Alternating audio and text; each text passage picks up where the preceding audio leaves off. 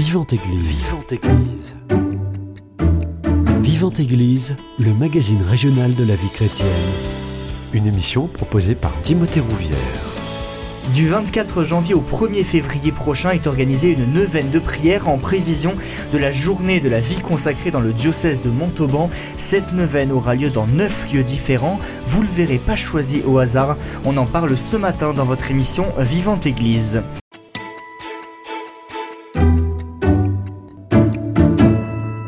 Et pour en parler, j'ai le plaisir de recevoir le frère Jacques de Collonges de la Fraternité des Messagers de la Bonne Nouvelle et secrétaire des Baladins de l'Évangile. Bonjour frère Jacques de Collonges. Bonjour Timothée. Juste à côté de vous, euh, le père Jean-Christophe, vous êtes délégué de la vie consacrée du diocèse de Montauban, frère Béné Yosefou du Burundi en mission dans le diocèse de Montauban. Bonjour. Bonjour Timothée. Et pour être totalement complet, sœur Marie-Élie de la communauté Marie-Mère de l'Église du côté de Moissac. Bonjour ma sœur. Bonjour. On le disait, vous organisez donc euh, cette neuvaine euh, qui a lieu pendant une grosse semaine. Pourquoi justement ça a été important d'organiser ce temps de prière très spécifique pour prier pour la journée de la vie consacrée dans le diocèse de Montauban. On précise, c'est le 4 février que la journée aura lieu à Castel-Sarrazin, mais c'est deux jours avant euh, la journée euh, spécifique. Pourquoi justement prier pour, euh, pour l'évocation spécifiquement et pour préparer cette journée? Prier pour l'évocation, là, c'est plutôt la connotation, avec la connotation vie consacrée. Eh oui. Puisque l'évocation, nous aurons le dimanche le quatrième dimanche de Pâques où nous aurons la fête pour le dimanche des vocations.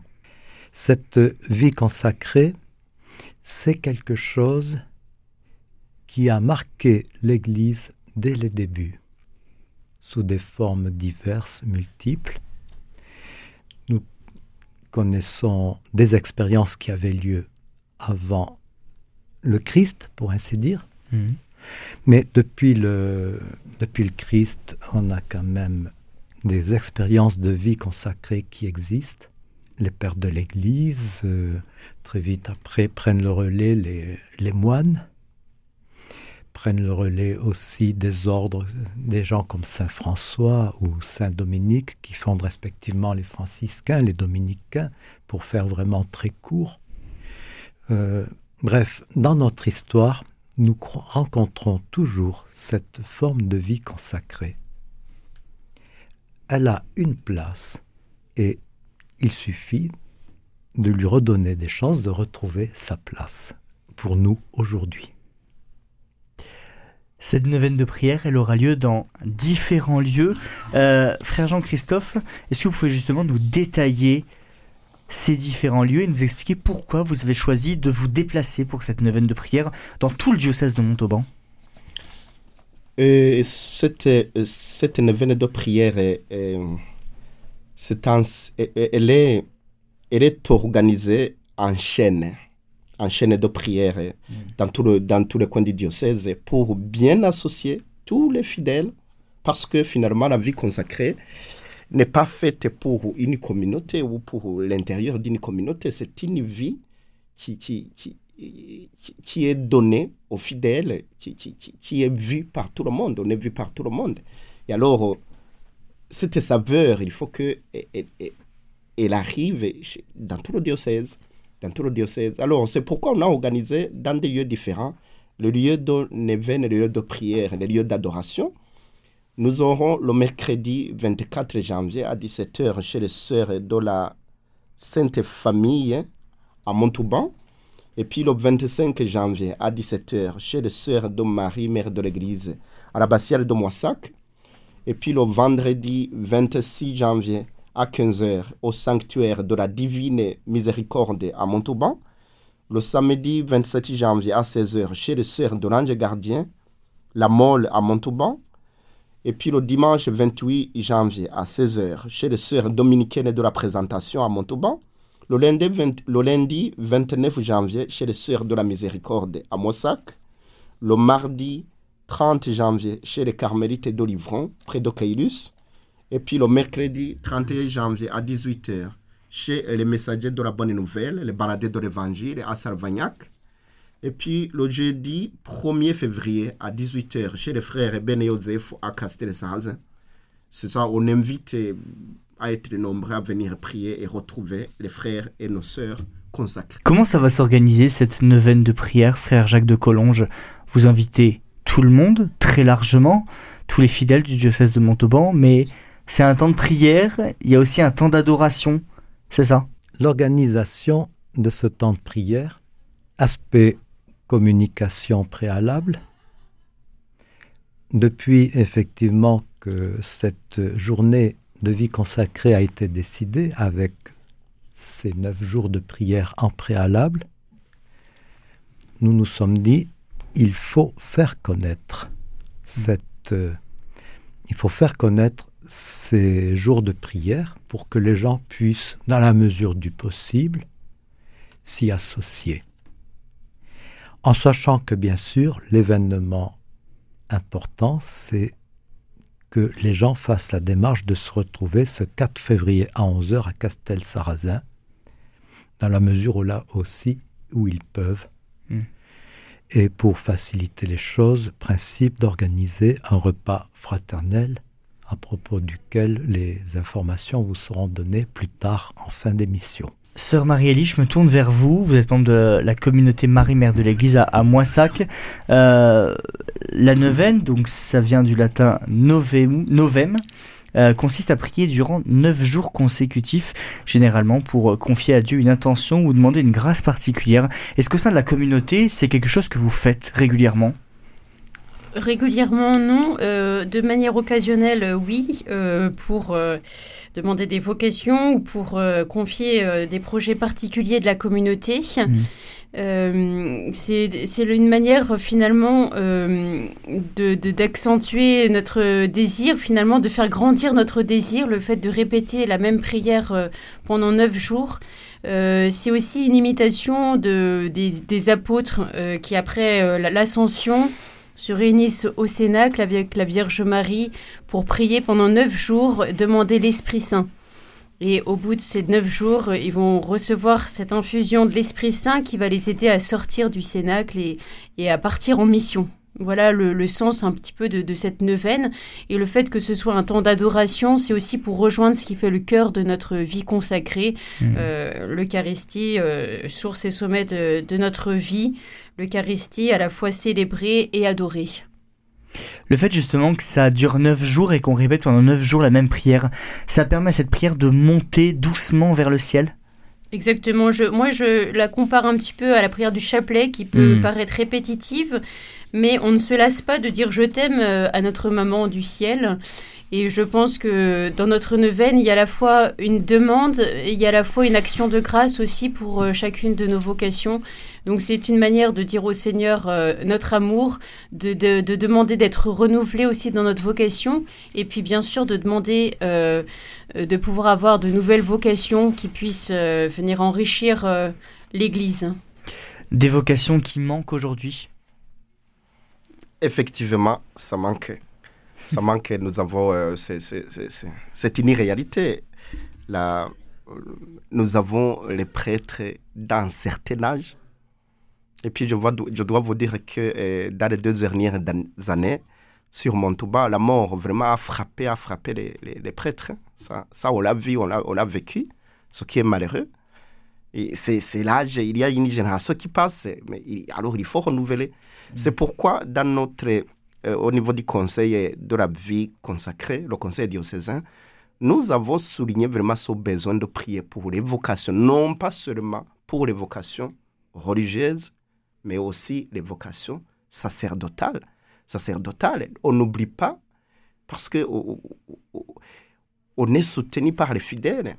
Moi, je vois en paroisse, quand je n'ai pas de fidèles à côté, les qui se donnent, les, les laïcs qui se donnent, c'est- ça peut même mourir. Mm. Donc, il faut, il faut que le Seigneur nous donne, si le Seigneur peut nous donner vraiment des, des laïcs qui nous entourent et qui s'engagent, tout ça, on va, on va prier au cours de cette neuvaine pour, non pas seulement pour le bien de vie, co- de- de- des communautés de vie consacrées, mais pour le bien de tout le diocèse dans l'ensemble.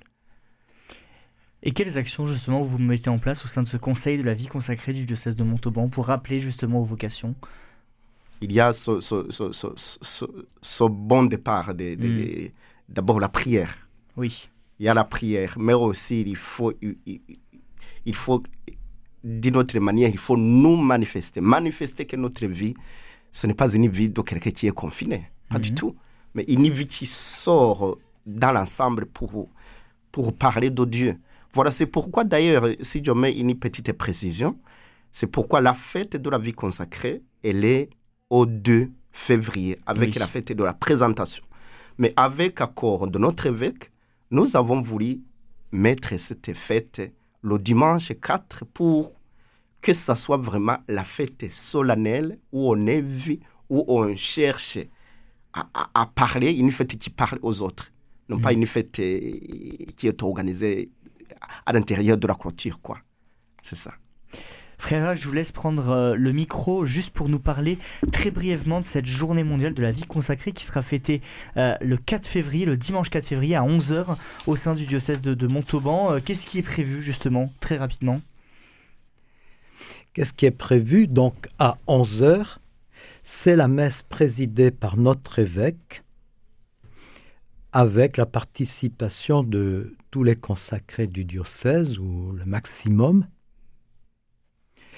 sachant qu'on a conscience que certains d'entre eux ont un certain âge hmm. et ils auront eu l'occasion de marquer autour de notre évêque cette consécration le jour même du 2 février. Hmm.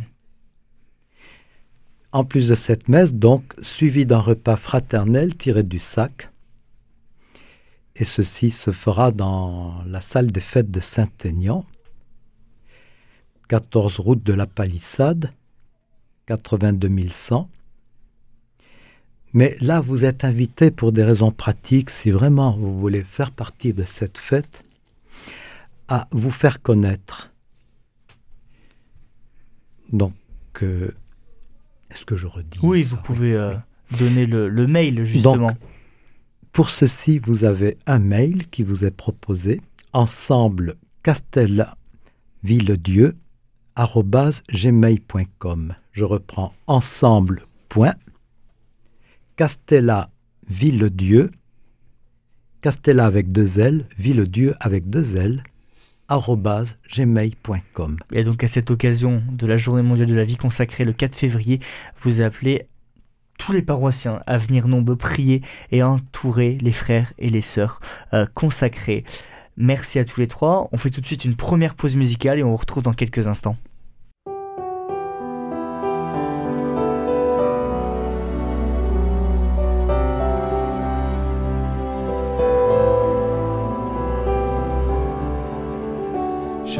aime, ô mon Dieu, et mon seul désir est de vous aimer, de vous aimer jusqu'au dernier soupir de ma vie, jusqu'au dernier soupir de ma vie.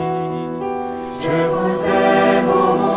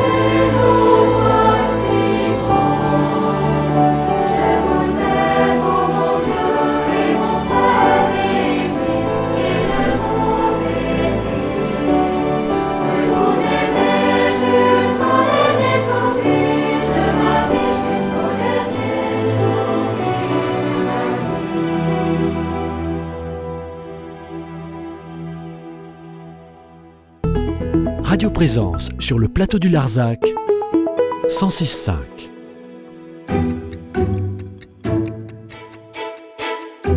Vivante Église, Timothée Rouvière. De retour dans votre émission Vivante Église sur Radio Présence, je suis toujours avec le frère Jacques euh, de Collonges de la Fraternité des Messagers de la Bonne Nouvelle, secrétaire des Baladins de l'Évangile, le frère Jean-Christophe délégué à la vie consacrée du diocèse de Montauban et sœur Marie-Élie de la communauté Marie-Mère de l'Église de Moissac. On le disait, cette neuvaine de prière organisée à partir euh, du 24 janvier pour euh, prier pour cette journée mondiale de la vie consacrée qui aura lieu le 4 février à 11h à Castel-Sarrazin, église Saint-Sauveur. J'aimerais vous interroger individuellement sur euh, ce jour où vous avez décidé de donner votre vie pour Dieu. Euh, ma sœur, je me tourne vers vous pour commencer. Euh, est-ce que vous pouvez nous, nous, raconter ce jour où vous avez répondu à l'appel? Alors, je ne sais pas de quel jour il faut parler, parce que pour moi, il n'y a pas eu... une apparition de Jésus pour m'appeler à la vie consacrée, ni de ni de révélation euh, très mystique. Euh, ça s'est vraiment fait euh, très doucement dans mon cœur. Une attirance petit, petit à petit. mon vrai oui, je pense que c'est le jour où je suis vraiment entrée dans la communauté, où j'ai vraiment fait cette demande.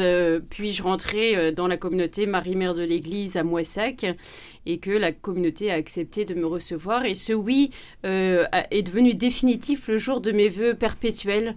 Et euh, c'est étonnamment le jour où je me suis sentie le plus libre. Euh, ce jour où pourtant je faisais vœu d'obéissance, euh, où je remettais ma volonté entre les mains du Seigneur par les mains de ma prière. Mmh. Et en même temps, c'est un jour où je me suis sentie extrêmement libre et dans une grande joie. je pense que c'est un petit peu le sentiment qu'ont aussi les personnes qui se marient, qui prennent un engagement mmh. définitif. et qui est vraiment le signe que ça y est, on fait la volonté du Seigneur et qu'on est on s'abandonne maintenant et on fait confiance pour l'avenir. Frère Jean-Christophe, la question pour vous maintenant Oui, euh, moi je suis baptisé, j'ai été baptisé comme les autres, hein, les autres enfants. Et puis, euh, j'ai eu cette grâce d'avoir une famille chrétienne, une famille africaine, mm. chrétienne. Donc, on faisait la catéchèse autour du feu. Ça, c'était très important pour moi. Et quand j'ai commencé à aller à la paroisse et j'ai trouvé les frères de cette congrégation, donc une communauté qui était installée, qui est installée actuellement à la paroisse. Mhm. Alors j'ai commencé à les côtoyer petit à petit. Il y a euh, certains frères qui venaient nous donner le cours de religion, la catéchèse, mais surtout avec le chant qui nous apprenait à chanter. Alors j'ai été porté par cette ambiance. Et je peux vous dire que euh, j'ai embrassé la vie religieuse à 20 ans je suis entré au noviciat. Hmm. Et bientôt, je vais faire le jubilé de 25 ans l'année prochaine. 25 ans de vie, de vie, religieuse. Pour dire que je suis parti très tôt. Hmm. très tôt. Et dans cette ambiance, moi aussi, j'ai dit le oui définitif en 2009. Hmm. En 2009. C'est là où, bon, quelquefois, quand on parle de, de, de perpétuel, il y en a qui ont peur. Mais plutôt pour un religieux, on attend cette date avec impatience. Mm. Arrivé à cette date, c'est là où on se connaît très, très libre, plus qu'avant. Ah oui. Oui, dans la liberté. Voilà le sens de l'engagement. Et voilà, je me suis vu euh, avec mes supérieurs qui m'ont envoyé à Montauban mm. avec d'autres frères. Je suis en communauté pour exercer la mission. Et après, j'ai été redonné prêtre ici à Montauban. Et ça fait cinq ans, je viens de fêter cinq ans euh, de prêtrise je me sens libre, libre comme avant pour mm. continuer la route. Et vous vous sentez pleinement à votre place? C'est là que vous, bien le Seigneur vous a appelé? Bien sûr, mm. bien sûr. Frère Jacques, la même question pour vous. Oui, merci. C'est vrai que mon cursus est un peu particulier. J'ai été élevé dans une famille, euh, allé dans une école de bonne qualité et tout. Je suivis mon cursus prenais un goût pour les matières scientifiques à partir de la seconde. Et puis, j'étais en première, voit-il pas que mon grand-père me dit, tiens, il y a un prêtre qui vient avec une troupe jouer le mystère de la Passion dans le petit village à côté. j'avais pas osé lui dire non parce que c'était pas mon souci premier, puisque pour moi les sciences c'était quelque chose qui me passionnait et qui me passionne encore. Et donc j'ai répondu à cette invitation et il y a eu quelque chose qui s'est mis en place, mais mon cheminement n'a pas été immédiat pour autant, parce qu'il a fallu que je j'ai revu ce prêtre une deuxième fois euh, sur l'encouragement de mon grand-père. Puis un beau jour, mon grand-père ne pouvait plus marcher, ne, il pouvait plus conduire de voiture. Et à ce niveau-là, c'était moi qui acceptais les invitations de ce prêtre. Donc c'est quelque chose qui s'est fait insensiblement. Euh, donc bien sûr, je me suis rapproché à l'époque du, de jeunes tels que Serge Solignac, qui est mm. maintenant l'actuel responsable de l'association des baladins de l'Évangile et de la fraternité des messagers de la bonne nouvelle. Donc, euh, j'ai, je vais continuer sur ma lancée de scientifique en faisant une école après le bac, en prenant un premier emploi. Mais quand j'ai commencé mon emploi en région parisienne, j'ai appris qu'il existait une formation de philosophie, théologie et doctrine sociale de l'Église sur trois ans hmm. qui était donnée dans les locaux de l'Institut catholique, au Centre d'études religieuses. Je dois avouer que je me suis passionné pour ce programme. Et puis, à la fin de ces trois ans, un ancien nous invitait à nous rapprocher du Sacré-Cœur de Montmartre pour accompagner les gens qui devaient partir en pèlerinage vers, vers Chartres et, ce, et nous étions par notre formation des gens qui pouvaient accompagner ces pèlerins. Hmm. Alors ce qui fait que du coup je me suis rapproché beaucoup de ce milieu-là et et j'ai senti que ce que vivait ce prêtre en Aveyron et ce qui se vivait à Paris à 600 km d'intervalle avaient des points communs, bien qu'ils ne se connaissent pas directement entre eux. Pour moi, ça a été une forme de confirmation. Puis les années ont passé. Euh, Serge, qui était proche du père, m'a demandé si je pouvais me rapprocher pour pouvoir aider. C'est ce que je fis dans les années 90. Et puis, euh, euh, cette vocation se construit de jour en jour. Voilà. Un petit mot sur les vocations. On en parlait pendant la pause musicale.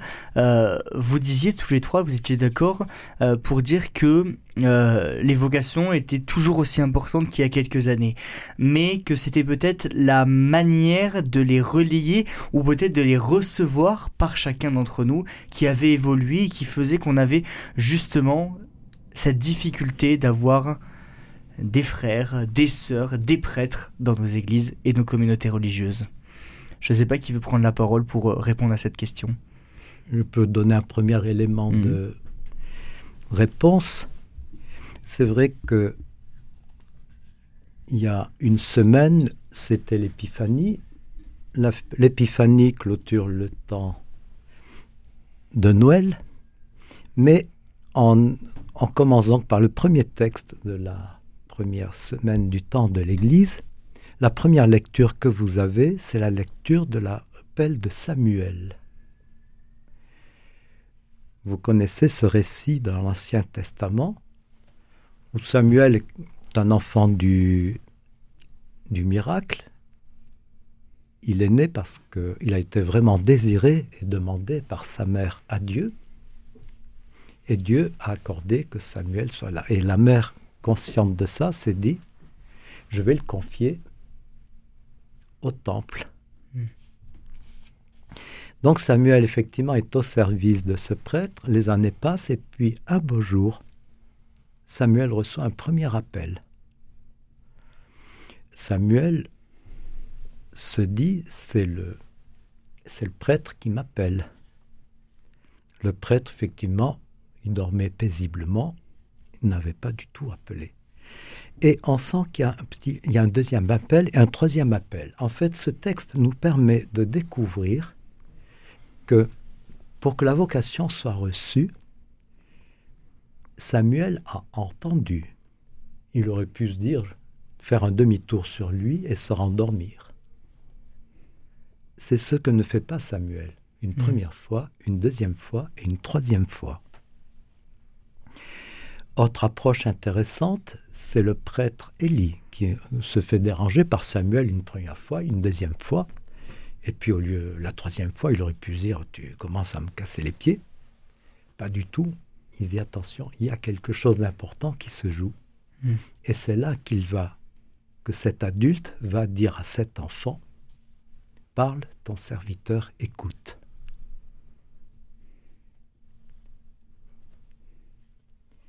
Donc, puisse cette campagne de prière que l'on fasse donner peut-être une occasion de rencontre Mhm. à des gens qui viendront soit à ces neuvaines ou qui viendront à cette messe, de se laisser toucher d'une certaine manière et de répondre là où ils en sont à cet appel ou à relayer un appel si Mm. l'occasion peut se présenter. Sœur Marie-Élie. Je, crois que pour entendre l'appel de Dieu, il faut pouvoir euh, être en capacité de l'entendre, être dans le silence. Et je crois qu'aujourd'hui, c'est quelque chose qui est difficile à trouver ou peut-être euh, euh, difficile pour les gens d'accepter d'être dans le silence parce que ça renvoie à soi-même, etc. Et j'en parlais avec des jeunes en allant au JMJ, ils ont besoin de bruit, d'écouter de la musique et ils ont peur du silence quelque part. Et je pense qu'à partir du moment où vous ne pouvez pas être dans le silence, ça me paraît difficile d'entendre ce que le Seigneur veut pour nous. Euh, je crois que pour entendre la voix du Seigneur, euh, c'est important, par exemple, de faire des retraites spirituelles. Mhm. D'être pendant une semaine dans le silence, euh, c'est ce que j'ai pratiqué chaque année, de pouvoir dire Seigneur, qu'est-ce que tu veux? Je suis à ton service, qu'est-ce que tu veux pour moi? Et puis d'avoir cette certitude que le Seigneur, il veut mon bonheur. À partir du moment où vous êtes confiant dans l'amour de Dieu, vous n'avez pas peur de ce qu'il va vous demander. Vous vous dites pas surtout ne m'appelle pas à la vie consacrée, c'est horrible et j'ai très peur. Euh, si vous dites il veut mon bonheur, il va pas m'appeler à un truc qui est horrible pour moi. Mhm. Donc, euh, je crois que ça, c'est important. Euh, et donc, il faut que le dire aux jeunes, il faut qu'ils se l'entendent dire pour déjà les mettre en confiance et se dire est-ce que je suis dans une attitude d'accueil, euh, quelle que soit la volonté de Dieu, ce sera pour mon bonheur. Euh, ça, c'est une première chose. Après, je pense qu'ils ont besoin aussi d'être aidés euh, à discerner, un peu comme Samuel, qui euh, c'est le prêtre Élie qui va lui dire bah, écoute, là, c'est la voix du Seigneur que tu entends. Et Samuel tout seul ne l'avait pas compris. Donc on a besoin aussi d'être accompagné par un prêtre, une sœur, un, un frère, d'avoir quelqu'un qui puisse cheminer avec nous et nous aider à discerner si c'est la volonté de Dieu. Et puis enfin, je verrai aussi un autre élément, c'est euh, on a une vie qui nous encourage à faire des longues études, à avoir des postes importants, des responsabilités. C'est difficile euh, de quitter tout ça une fois qu'on a, euh, on s'est installé, on a eu un appartement, on a un travail, on est reconnu, etc. On a peur de perdre beaucoup en quittant tout ça. Et je pense que peut-être qu'il y a une époque où on perdait moins. Il y a même une époque où c'était une occasion de libération pour les femmes, hein, de rentrer dans la vie religieuse. Aujourd'hui, je crois que c'est moins euh, une excuse pour rentrer dans la vie religieuse. Et tant mieux, parce qu'au moins, on a des personnes qui ont vraiment le désir de, de se donner au Seigneur. Mais c'est peut-être aussi euh, des, des petits freins qui, qui font que pour, euh, pour les jeunes aujourd'hui, il y a peut-être plus de choses à quitter qu'autrefois. Et donc voilà, c'est peut-être ce qui rend plus difficile la réponse à l'appel. Père Jean-Christophe, votre regard là-dessus. Oui, mais moi, je vois que euh, pour le problème des vocations à l'heure actuelle, c'est effectivement les jeunes sont partagés. Ils ont un Mhm. esprit partagé. Et alors, cet esprit partagé, c'est, c'est- c'est- ça, ça va avec le monde. Le monde, le- c'est le monde. Oui. Et alors, c'est dans, dans ces idées qui sont éparpillées, c'est difficile d'entendre l'appel du Seigneur, puisque comme la sœur vient de le dire, le Seigneur ne parle pas dans le bruit. Alors, pour un jeune lui dire de se concentrer, se concentrer actuellement, entrer dans une retraite, sentir entrer dans lui-même, c'est très, très difficile. Mais quand même, on voit que euh, malgré tout cela, on voit que les jeunes, il y a certains jeunes qui se posent des questions, Hmm. qui se posent des questions et qui frappent. Malheureusement, on voit que l'eau s'est mêlée, s'est mélangée chez eux. Alors, il faut quelqu'un qui, qui, qui- qui les guide, qui, qui, qui- qui prend la main, qui prend la main pour accompagner. Ça aussi, c'est le rôle de l'Église, c'est le rôle de l'Église, c'est le rôle des, de- de- de- de- des communautés, c'est le rôle des, des prêtres, c'est le rôle des consacrés. Nous devons, c'est un devoir pour nous, c'est pas, c'est même impératif, nous devons accompagner ces jeunes. C'est dans ce sens. Sinon, on voit que ils sont un peu éparpillés Mhm. et pour arriver au but, écouter la voix. Sinon, le Seigneur, il continue à parler. Il parle. Mais pour, il faut écouter et écouter après, répondre à, à l'appel. Ce qui n'est pas évident dans le monde actuel. Le monde, est- c'est le bruit déjà. Mm. Alors, pour arriver au but, c'est- un peu compliqué.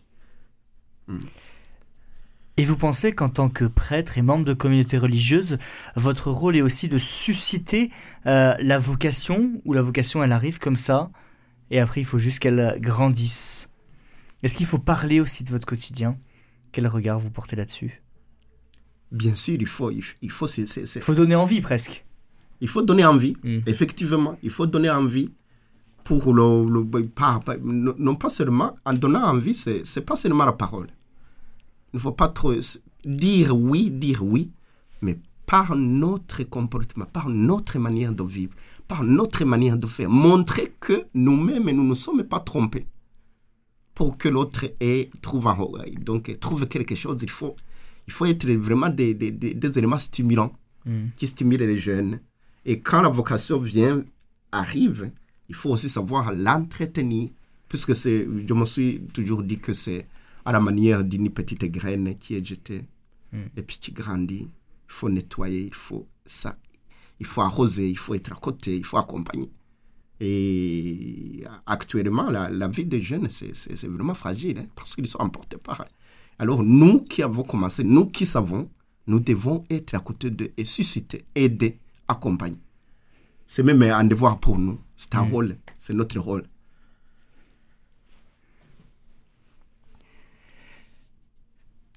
Oui, cette euh, perspective, on a voulu l'exprimer dans cette neuvaine. Si vous remarquez, la neuvaine, nous n'avons pas mis neuf dates avec des heures qui sont rigoureusement identiques.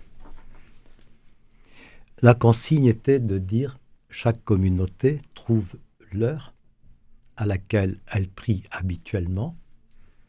Et dans la mesure où on est chez telle communauté, on va prier à l'heure de sa prière Mm. habituelle. Vous adaptez. Oui, tout. On, on s'adapte, c'est-à-dire on colle à une réalité. C'est-à-dire cette neuvaine, c'est pas un- ce n'est pas quelque chose en plus, c'est quelque chose qui en fait colle à la réalité Mm. de nos communautés, puisque c'est vrai que dans une vie consacrée, ce qui est important, c'est cette prière régulière de chaque jour. L'accent est aussi mis à- sur l'adoration. Mm. Je ne sais pas si vous avez pu lire, mais ça vaut le coup que qu'on aille chercher les textes sur Vatican News, par exemple, où le pape François parle vraiment de l'adoration pour l'épiphanie, et il a profité de cette fête pour vraiment nous donner un texte qui se lit très agréablement et de façon très intéressante. Donc je rappelle cette neuvaine de prière du 24 janvier au 1er février. Tout le programme, il est à retrouver sur un site internet peut-être? Le site internet du diocèse de Montauban? Du diocèse de Montauban, oui. Oui, c'est sur l'agenda du diocèse. Et je rappelle cette date, le 4 février à 11h à Castel-Sarrazin, l'église Saint-Sauveur, la journée mondiale de la vie consacrée, messe présidée par l'évêque, suivie d'un repas fraternel tiré du sac à la salle des fêtes de Saint-Aignan. Et pour vous inscrire, c'est ensemble.castellavilledieu.gmail.com ensemble.castellavilledieu.gmail.com On arrive déjà à la fin de cette émission. Merci beaucoup à tous les trois d'y avoir participé. Merci. Si vous souhaitez réécouter cette émission, elle est d'ores et déjà disponible sur notre site internet www.radioprésence.com. On l'a dit, toutes les informations sur le site du diocèse de Montauban. Passez une très belle journée à l'écoute de notre antenne. Cette émission est disponible sur CD. Commandez-la en téléphonant au 05 62 48 63 00 05 62 48 63 00 ou par mail à contact@radioprésence.com.